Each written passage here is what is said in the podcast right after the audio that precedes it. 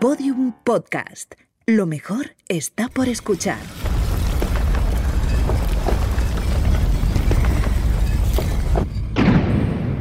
Dentro de la pirámide. Con Nacho Ares. Podium Podcast.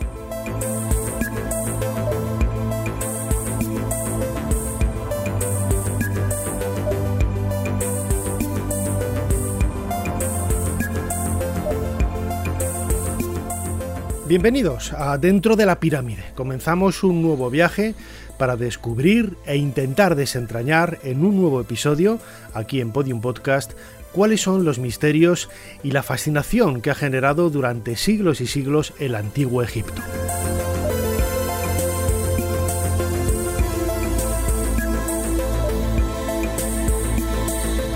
Durante los próximos minutos vamos a intentar eh, aportar o dar cierta luz a cómo se hace una excavación, que es un tema que habéis propuesto muchos de vosotros a través de los mensajes de otros podcasts o a través de las redes sociales. Recordad que para contactar con nosotros lo podéis hacer siguiéndome a mí personalmente en las redes sociales, eh, todas las vais a encontrar en nachoares.com, ahí vais a encontrar también todos los episodios emitidos hasta ahora en Podium Podcast de dentro de la pirámide y también información sobre nuestro canal hermano en YouTube dentro de la pirámide, en donde vais a descubrir contenidos que complementan todo lo que cada dos semanas hacemos aquí en esta plataforma de podcast por medio del audio. Y como decía ahora, ¿cómo se hace una excavación? ¿Cuál es la magia o por lo menos cuáles son los pasos ¿no? que hay que seguir para llegar hasta eh, poder excavar en Egipto, en el Valle del Nilo? Seguramente muchos pensarán que es algo complicado, que es algo difícil y realmente lo es, pero desde luego no es imposible que es quizá eh, la, referencia que tendríamos que tener en primer lugar. Hay muchísimas misiones eh, extranjeras, son casi 200, entre 150 y 200 misiones extranjeras excavando en Egipto. Hay también muchas eh, del propio país, misiones locales, propiamente egipcias, y también hay muchas que son egipcias y españolas, francesas, alemanas, inglesas, italianas, es decir, eh, un proyecto en el que se combina no solamente el trabajo eh, de los eh, locales, de los egipcios, de los egiptólogos egipcios, mejor dicho, sino también de egiptólogos extranjeros.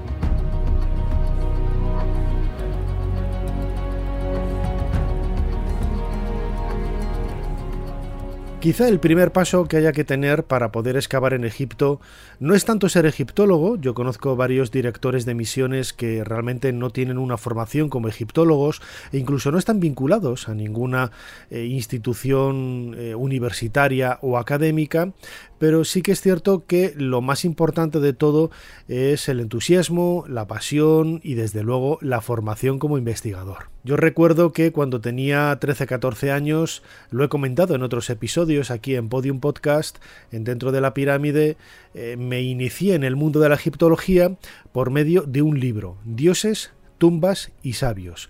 A partir de ahí cambió mi vida, como a mucha gente le cambió Internet, a mí me cambió la vida este libro de C.V. Ceram, que era una historia de la arqueología. El mundo del, antiguo Egipto, eh, la historia de los arqueólogos que lo dejaron absolutamente todo por excavar, por vivir, por eh, compartir luego con el resto del mundo su trabajo, su pasión por el mundo de los faraones es lo que me llevó a estudiar historia antigua en la Universidad de Valladolid. Yo estudié historia antigua en esta universidad castellano-leonesa y es quizá uno de los mejores sitios donde poder estudiar historia. Sin embargo, la especialidad de egiptología allí no existía y tuve que formarme pues eh, intentando buscar aquí y allá eh, los medios necesarios para poder eh, convertirme más que en egiptólogo en egiptoloco que es lo que con lo que a mí me gusta definirme. Hoy es más sencillo, hoy hay varias universidades en España, tanto en, por ejemplo en Madrid, en Alcalá, en Jaén, en Sevilla, en Barcelona, en diferentes lugares en donde uno puede formarse como egiptólogo. Eh, hasta hace unos años lo más importante era las bibliotecas. Eh, la ausencia de bibliotecas hacía que no hubiera muchos centros en donde poder estudiar egiptología. Hoy eso se ha cortado el camino y es mucho más sencillo acceder a grandes publicaciones, a revistas científicas a través de Internet. Es cierto que, por ejemplo, cuando yo estudié eh, historia antigua en el año 90 en la Universidad de Valladolid, los pocos libros que había de Egipto en, esta biblioteca, bueno, pues los devoré en, poco tiempo. Y hoy es muy sencillo a través de darse de alta de algunas eh, plataformas, algunas son de pago y otras son gratuitas, poder acceder a las grandes publicaciones de, Egipto. Eh, por ejemplo, la mayor parte de las excavaciones que hay realizadas en, en Egipto en el siglo XIX o comienzos del 20 hoy son accesibles a través de una página archive.org, archive.org, escrito en inglés archive, y a través de esta plataforma puedes eh, llegar a miles, miles de libros, miles de publicaciones, miles de revistas, está prácticamente todo ahí, ¿no?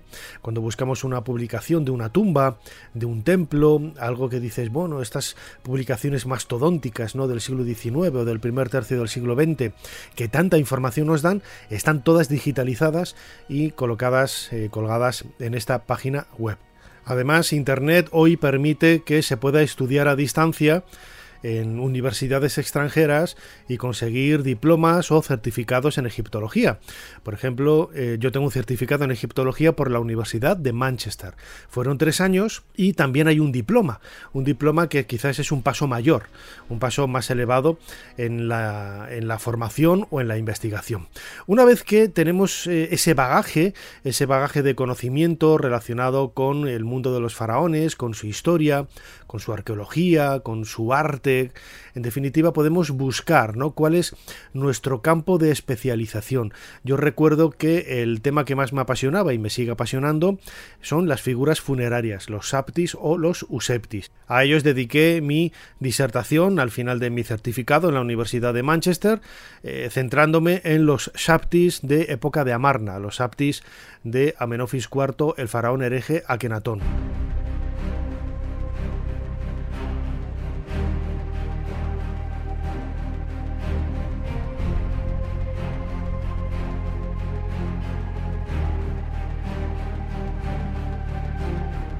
En los próximos minutos nos vamos a centrar sobre todo en las misiones arqueológicas españolas, que son las que mejor conozco.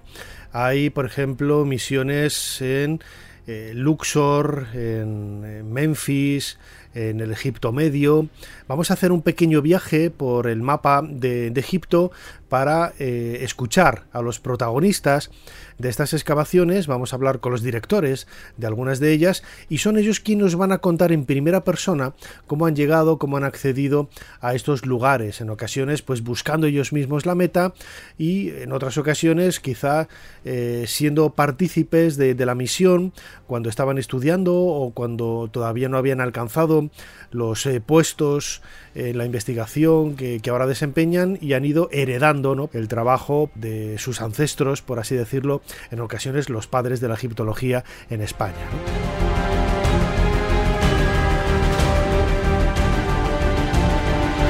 Vamos a comenzar escuchando a Miriam Seco.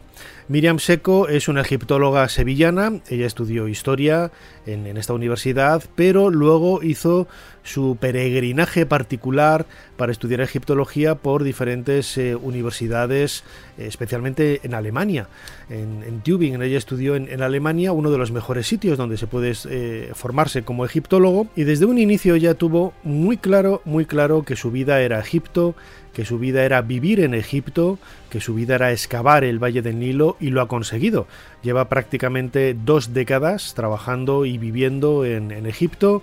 eh, pasa grandes temporadas también en, España, pero la residencia la tiene, la tiene allí y ha trabajado en diferentes misiones, eh, colaborando hasta que finalmente se ha podido hacer con su propia excavación y una quizás de las más importantes, de las más grandiosas que hay en, en la orilla oeste de Luxor.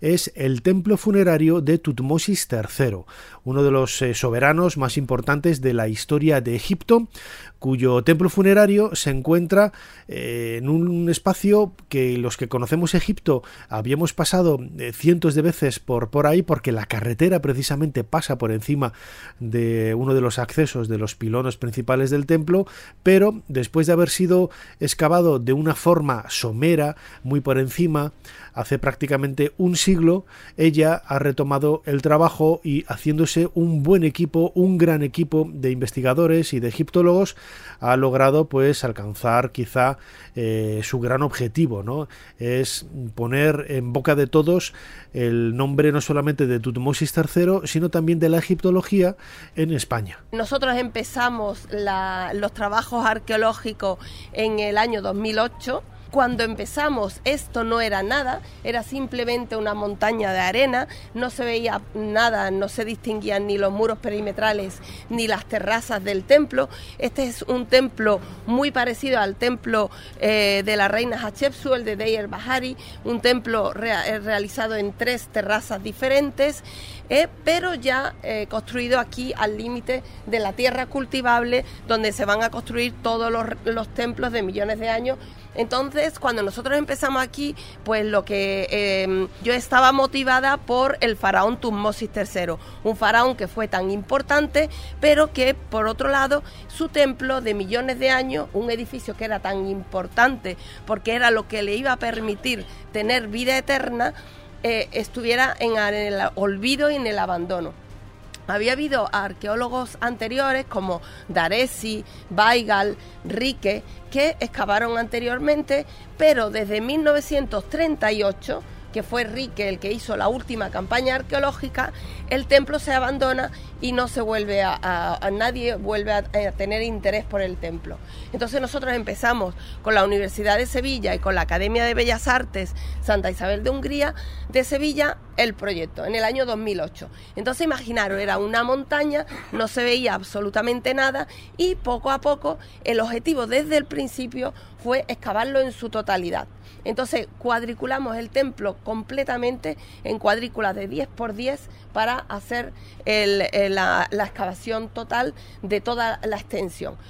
¿Cuál fue la primera sorpresa cuando empezamos a trabajar? Y ya en las primeras semanas encontramos un almacén que se había quedado en el olvido, se había mm, destruido el techo, se había mm, eh, cubierto de arena y ese almacén era un, almacén que había eh, construido Weigel en 1906 para meter todos los hallazgos que él había encontrado cuando estuvo excavando el templo. Eso se olvidó y se quedó ahí enterrado. Cuando nosotros llegamos en el 2008 encontramos 2.000 fragmentos de piezas, de objetos, de cosas del templo. Cosas que habían excavado tanto Weigel como Rique.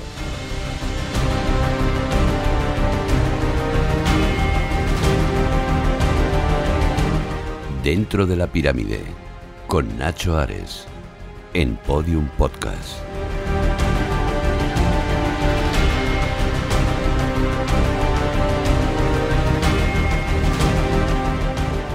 Un común denominador que vamos a encontrar en prácticamente todas las misiones arqueológicas que trabajan en Egipto es el, horizonte del tiempo, es decir, en cuántas campañas, cuántos años de trabajo requiere un yacimiento en concreto, incluso una pequeña tumba.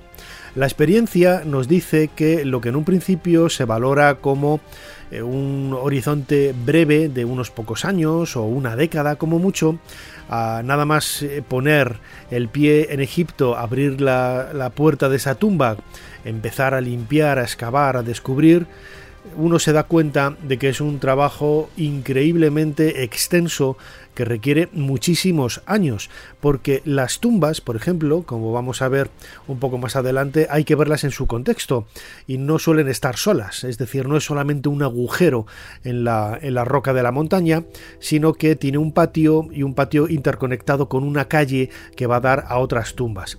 Es decir, un trabajo, como explicaba ahora Miriam Seco, de, de años y años, que si bien es cierto, como hemos escuchado, eh, fue comenzado hace prácticamente un siglo, te das cuenta de que los eh, métodos de trabajo han cambiado tanto y desde luego el volumen de trabajo en la excavación es tan grande que requiere muchísimas décadas de, intenso esfuerzo para poder conseguir un, resultados tan positivos y tan extraordinarios como los que está obteniendo Miriam Seco.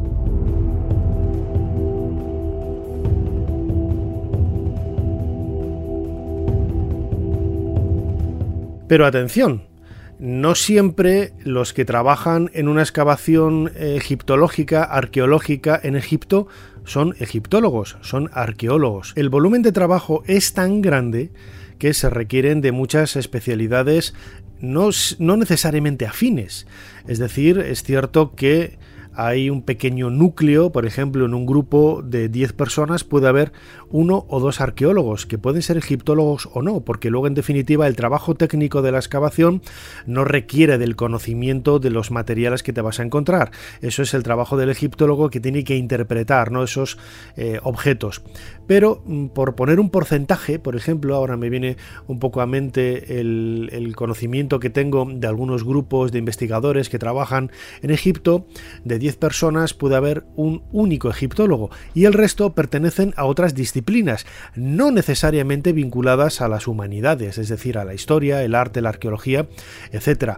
Vamos a encontrar médicos forenses para estudiar las momias. Un médico no tiene por qué saber absolutamente nada de Egipto. Él le da igual si eh, la momia pertenece a un faraón o a un agricultor, a un siervo o a un esclavo. Él lo que tiene que estudiar es eh, los restos humanos que ahí han aparecido. Lo mismo, por ejemplo, con un entomólogo, que estudia los insectos. Él es biólogo y permite reconstruir el paisaje y la naturaleza en un momento concreto. También hay eh, ceramólogos que son expertos en la cerámica. Esto sí que tiene quizás un poco más de vínculo con el mundo de la, de la egiptología, ¿no? de, la, de la arqueología.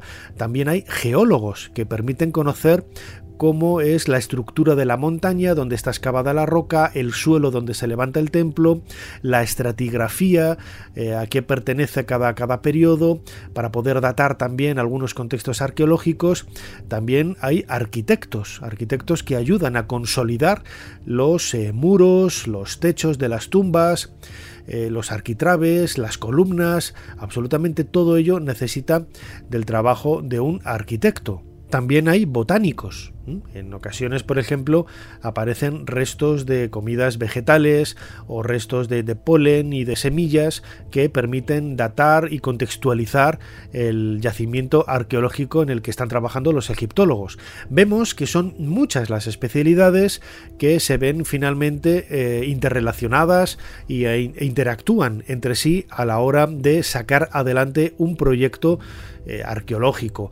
En muchas ocasiones vemos solamente al egiptólogo hablar, ¿no? Y, ser quizás la voz eh, que lidera el, el, grupo, la voz cantante de ese grupo de investigadores. Pero hay que pensar que detrás hay muchísima gente, muchísima gente de diferentes ramas del saber, de la ciencia, de la investigación, que son los que dan eh, verdaderamente aporte y valor a ese trabajo que se está llevando a cabo en un lugar determinado. Precisamente ese lugar puede ser una pequeña tumba, un templo más o menos grande como el de Miriam Seco o incluso una ciudad entera. El caso del trabajo en una ciudad es el que lleva eh, la primera misión arqueológica que trabaja en Egipto desde la década de 1960, en Heracleópolis Magna, la actual Ignacia al Medina, un espacio ubicado en el centro de Egipto, en donde la ciudad de Heracleópolis fue capital en uno de los periodos de, la historia de, Egipto y guarda no solamente eh, información y valor en relación a ese periodo, sino a otros de diferentes eh, momentos de, la historia de los faraones que lo convierten en un lugar extraordinario para poder conocer un poco la historia del Valle del Nilo y en concreto la historia de Egipto. Mari Carmen Pérez lleva más de tres décadas como directora de la excavación. Es la directora de conservadora de la colección egipcia en el Museo Arqueológico Nacional, pero también dedica parte de su tiempo a la investigación, a la divulgación y a la publicación de los trabajos que realizan, como digo, en Heraclópolis Magna desde hace más de cinco décadas y ella más de tres décadas como directora. Empecé en el 84 de directora excepto dos campañas que no hemos podido ir, lo cual al, yacimiento por, por, el tema de, la revolución en 2010 y en 2011. Hay algunas que son muy que llevan mucho tiempo allí trabajando, pero sobre todo son gente que de países que tienen más tradición y que y que llevan bueno que llevan también muchos años trabajando en el mismo yacimiento. Lo interesante de esta excavación eh, es que tenemos una concesión que es una ciudad no entera, porque lo compartimos con los egipcios, solamente estamos nosotros, extranjeros, no, hay, no hay nadie. Entonces es una extensión tan grande la que tenemos, la concesión española, que, realmente es un proyecto que rebasa un poco el estudio de un periodo determinado. Bueno, nosotros ahora mismo hemos, trabajado en el tercer periodo intermedio porque encontramos una necrópolis muy interesante que se ha publicado. Ahora eh, estamos trabajando en otra época que también es casi igual o más, el primer periodo intermedio, época era cleopolitana, que era cuando era Cleópolis es capital de Egipto, y luego en el templo del dios local Jerishef.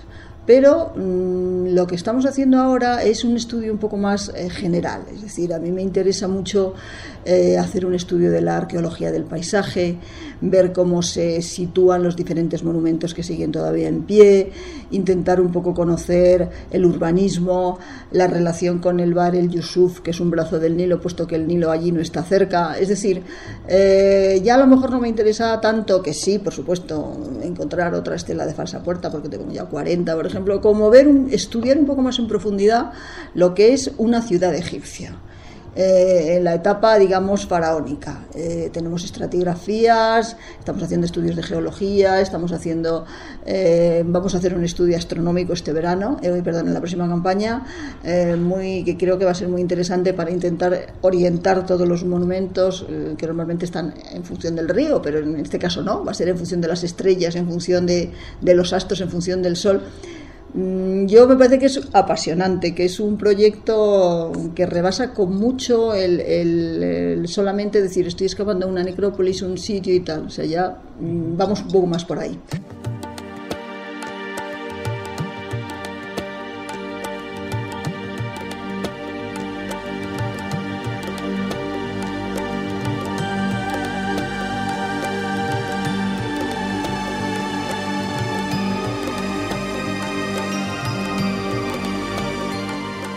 Pero si hablamos de excavar en Egipto, enseguida nos viene a la cabeza la idea de excavar en una tumba. El proyecto Yehuti va a cumplir ahora 20 años trabajando en la orilla oeste de Luxor, en Drabo el Naga.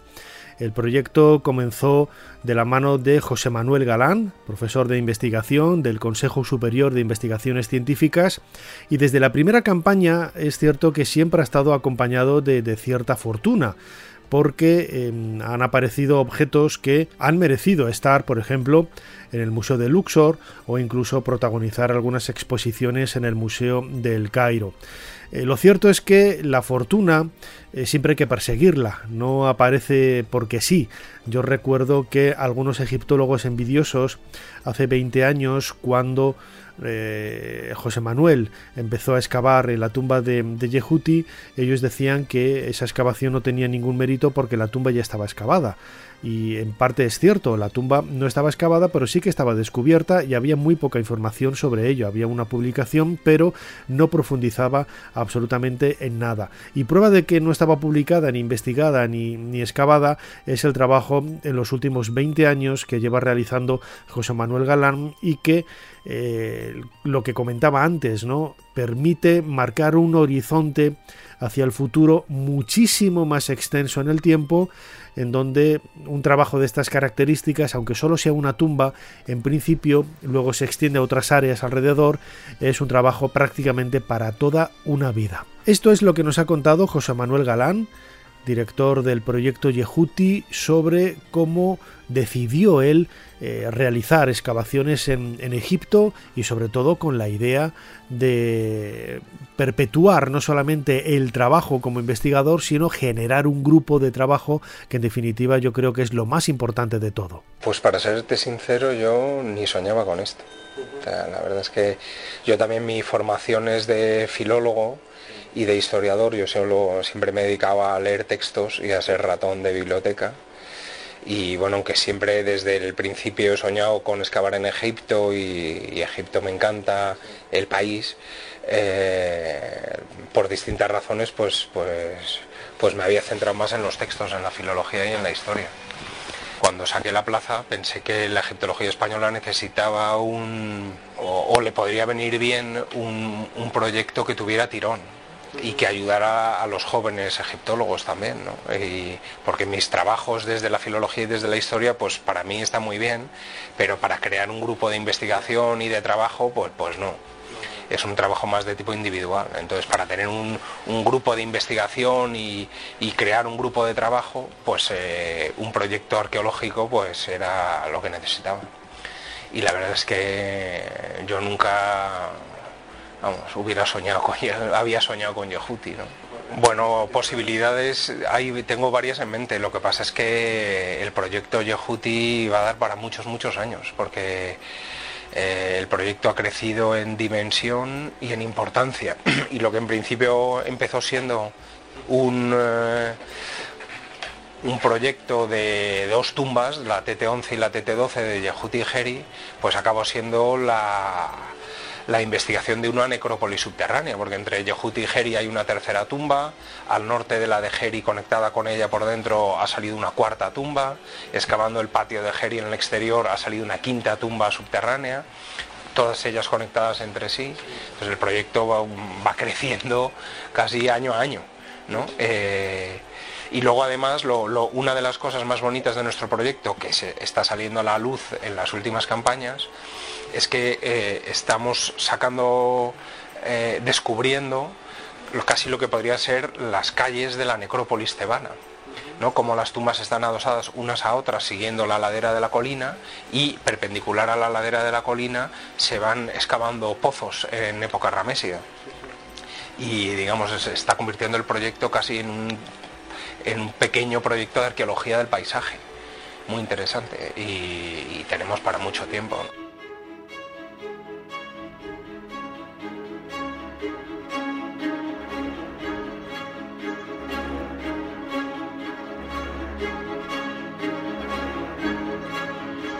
Y tenemos para mucho tiempo, me decía José Manuel Galán, director del proyecto Yehuti, en una entrevista que yo he recuperado de mi archivo de hace más de 10 años. Acaban de cumplir 20 años y todavía sigue diciendo que le quedan muchísimos años de, trabajo. Y ahí quizás el, interés ¿no? y la pasión que suscita un proyecto de estas características. Eh, comienza buscando un emplazamiento que en primer lugar quizás eh, no esperas que, te dé eh, mucha información o por lo menos eh, que sirva para dar esos primeros pasos que te permitan luego pedir otros proyectos y en definitiva te encuentras con, pues, con un pedazo de, de, tumba y de proyecto como es el proyecto Yehuti en donde han aparecido verdaderos unicum de la historia de la egiptología y que hoy se pueden ver por ejemplo en el museo de, de Luxor. Quizás el más importante de todos es la tablilla del aprendiz que es una tablilla que apareció en el patio de la tumba de, de y que consiste en el boceto realizado por un aprendiz de artista para conseguir eh, dibujar eh, frontalmente eh, cómo era un, rostro humano, cómo era el rostro de un faraón y la silueta del cuerpo, el tocado Nemes, etcétera. Y en la parte de atrás creo que lleva un dibujo de, un carro o de, o de, otro soberano. Es decir, es uno de esos objetos que intuyes que debieron de existir en el antiguo Egipto, pero que hasta entonces, que hasta que apareció hace prácticamente dos décadas y las autoridades egipcias no dudaron un instante en colocarlo con, como se merece, como un objeto absolutamente singular y único en el Museo de Luxor, eh, respalda eh, quizás el valor, el valor del trabajo que están realizando los arqueólogos españoles en Drabo el Naga en este proyecto Yehuti.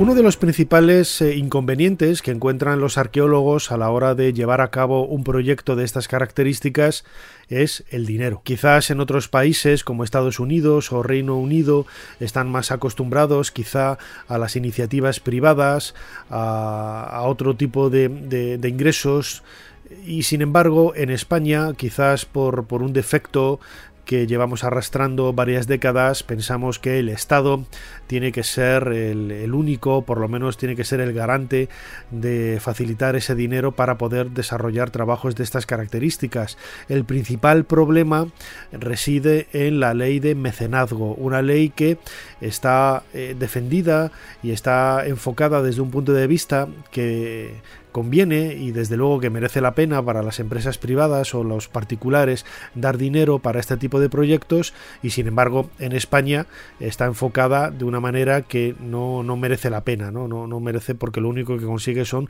inconvenientes y trabas. Aún así hay verdaderos eh, héroes, yo me atrevería a calificarlos eh, así, que se atreven a través de fundaciones eh, privadas o a través de el propio entusiasmo que ellos demuestran para bueno pues para dar dinero ¿no? y defender lo que ellos entienden como eh, la investigación con, con, ese reflejo en la sociedad que, que, ha de tener está la fundación Palarc por ejemplo en Barcelona pero también en Melilla que, que es un sitio que dices y que, y que pinta Melilla ¿no? en el mundo de la egiptología bueno pues en Melilla está la fundación Gaselec es una fundación de, dirigida y realizada fundada por Gustavo Cabanillas que desde hace prácticamente 20 años él es un entusiasta de la egiptología, él es un entusiasta del mundo de los faraones, acaba de crear un museo extraordinario de, arte egipcio, de cultura faraónica en, en Melilla, y él ha sido uno de esos pioneros que ha resuelto el, problema de una manera modesta, porque no, no, es una gran empresa tampoco la que hay detrás, pero sí desde luego que el, entusiasmo y lo que decía antes, ¿no? un poco la, magia que rodea a este tipo de personas que, dedican su vida y su trabajo al mundo de la egiptología es lo que ha hecho que en la actualidad, tal y como nos, eh, nos lo va a contar él mismo ahora, eh, esté eh, patrocinando a varias misiones arqueológicas españolas en, Egipto y que con ello eh, revierta en la sociedad el conocimiento, la, ciencia y en definitiva el disfrute de todo lo que supone aprender y disfrutar del antiguo Egipto. A mí, desde que era pequeño, me encanta Egipto. Me encanta Egipto y la egiptología. Y me da mucha pena que haya mucha gente dedicando a la egiptología y cuando yo entré en este mundo hace ya unos pocos años, me decía que estaban que no tenían financiación ninguna que el ministerio le financiaba con una miseria y demás. Y entonces, pues yo que creé una fundación hace 20 años, pues decidí que era hora de echar una mano. Y, oye, pues al principio caí en manos de unas personas que no eran muy competentes en este tema y que, en fin, no voy a decir competente, pero que pasó sus más y sus menos. Y cuando yo le ofrecía a los siguientes egiptólogos la cantidad que yo le ofrecía a los primeros, se volvían locos. Pero si, con eso nosotros estamos cinco años trabajando allí en Egipto. Y es lo que me ha llegado a, bueno, a patrocinar hasta tres, cuatro misiones arqueológicas en un mismo año, pues por temas simplemente de ayudar. Yo sé que de allí no puede salir nada, solo sale conocimiento, pero oye, que menos que poder ayudar. No me quiero comparar a Lord Carnavon, ni mucho menos, ¿eh? Pero hombre, si algún día puedo poner mi granito de arena y gracias a ese granito de arena la egiptología española, que siempre me ha llamado la atención, ¿por qué solo se habla de la egiptología francesa, inglesa o alemana o italiana y en España es que no hay gente que sean capaz de hacer eso? Pues por supuesto que, que hay gente. Entonces, si yo puedo echar una mano, pues echaré todos los años que pueda a través de la Fundación Gasele.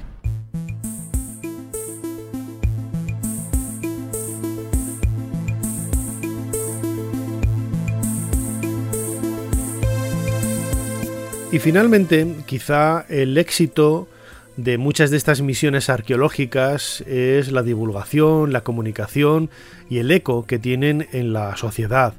Mm, eh, hay muchas eh, misiones eh, a las que no hemos mencionado, ¿no? Por ejemplo, Cubet el Hawa con Alejandro Jiménez, está también la de Oxirrinco con Esther Pons, Josep Cervelló está excavando en, en Saqqara, bueno, son muchísimas, muchísimas las misiones eh, egiptológicas españolas que hace prácticamente 30 años, cuando yo comencé a, estudiar en la universidad, eh, ni, ni, podría soñar ¿no? que, iba a haber, en aquella época solamente había una, eh, la de Heraclópolis Magna, y bueno, también estaba la de Oxirrinco, dirigida por Josep Padró, pero no había prácticamente nada más.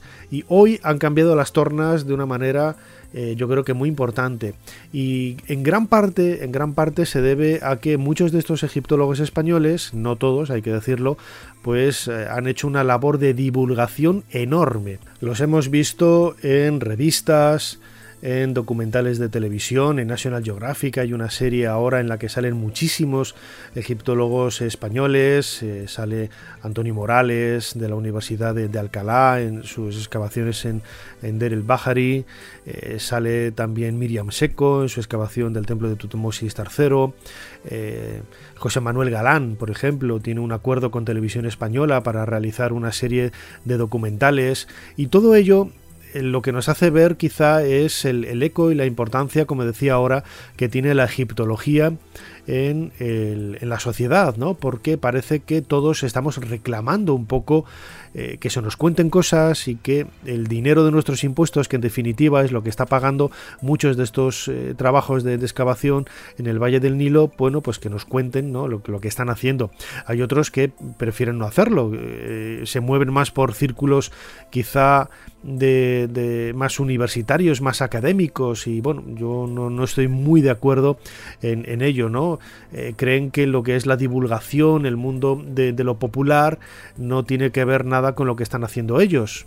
Me parece un, un, craso, un craso error. ¿no? Yo en ocasiones hablaba con el doctor Zahi Hawass sobre la importancia que tiene divulgar y llegar a la gente de la manera más sencilla, que esto es con pues con grandes titulares que podemos decir es que están faltando a la verdad, no, no están faltando a la verdad, es quizá una manera de atraer la atención sobre eh, un trabajo bien hecho, un trabajo bien hecho y sobre todo poner en el punto de, foco, en el punto de mira a, lo que se está realizando en Egipto. ¿no? A Hawass, por ejemplo, le criticaron por el último descubrimiento de la llamada ciudad perdida dorada, ¿no? esa ciudad dorada perdida de, de, Luxor, pues cómo utilizaba ese titular, ¿no? Bueno, pues es un argumento yo creo que tan paupérrimo que lo que se busca en realidad es eh, llamar la atención y crear ese entusiasmo en la gente, que hay muchos enamorados del antiguo Egipto que lo viven de una forma muy particular, al igual que muchos seguidores de, este, de este podcast eh, dentro de la pirámide.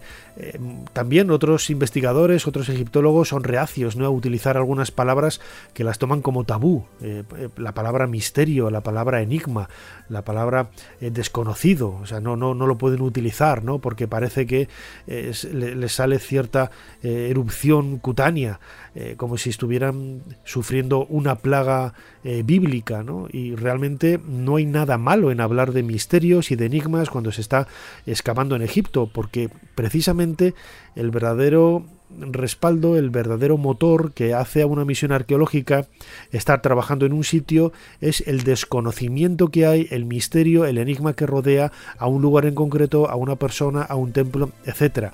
Si se supiera todo, pues desde luego no estarían allí trabajando. Vamos a escuchar a Zahi Hawass, creo que sobran presentaciones. Zahi Hawass fue ministro de Antigüedades, durante muchos años también director de las pirámides de la meseta de Giza y el sempiterno egiptólogo con la camisa azul y el el sombrero y el pelo canoso que aparece en todos los documentales de televisión. En una ocasión yo le preguntaba, he comentado a veces la existencia de este, este corte, pero nunca lo he puesto y ahora me he animado a ponerlo.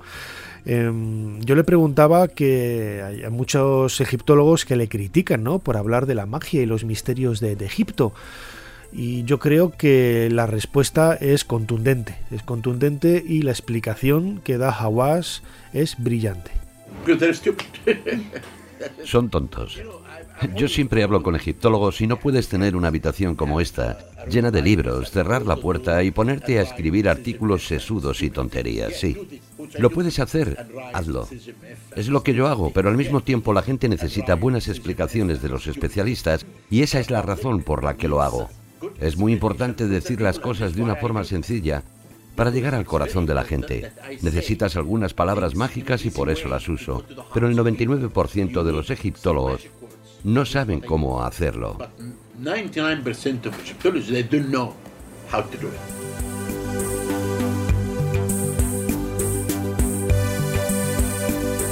Es cierto, hay muchos egiptólogos que no saben comunicar, que no, no saben llegar porque se centran en detalles que para ellos son importantes, pero que en realidad esa importancia radica única y exclusivamente en ese qué dirán en la comunidad científica y no van a lo esencial, no van al dato, no van quizás a eh, los elementos que eh, realmente cautivan y atrapan al público en general. No es tan importante conocer qué tipo de técnicas has utilizado para realizar una excavación, que a lo mejor si son muy novedosas o tienen una perspectiva desde el punto de vista visual, pues mucho más atractiva que realmente estar hablando de, la vida de, los protagonistas que hay enterrados en una tumba, eh, cómo pudo haber sido, podremos imaginar, ¿no? su vida cotidiana a partir de los objetos que han aparecido, etcétera, etcétera, etcétera. Es cierto que nadie nace sabiendo, ni nadie nace con, un don para la, comunicación, eh, etcétera. ¿no? En mi propio canal de, de YouTube, dentro de la pirámide, hay gente que critica porque dicen que hablo mucho. Eh, bueno, pues es un canal, al igual que este podcast, eh, se dedica precisamente a hablar o a contar, ¿no? Y en definitiva, pues nunca llueve a gusto de, todos, pero es muy importante, es muy importante, no solamente lo que hemos dicho, formarse como egiptólogo, buscar un lugar donde excavar y sobre todo, una vez que ya has realizado tu trabajo, compartir. Compartir es quizá lo más importante de todo con la sociedad eh, tus descubrimientos, tu trabajo, tus pasiones en definitiva y esas inquietudes que te han llevado a, a estar donde estás.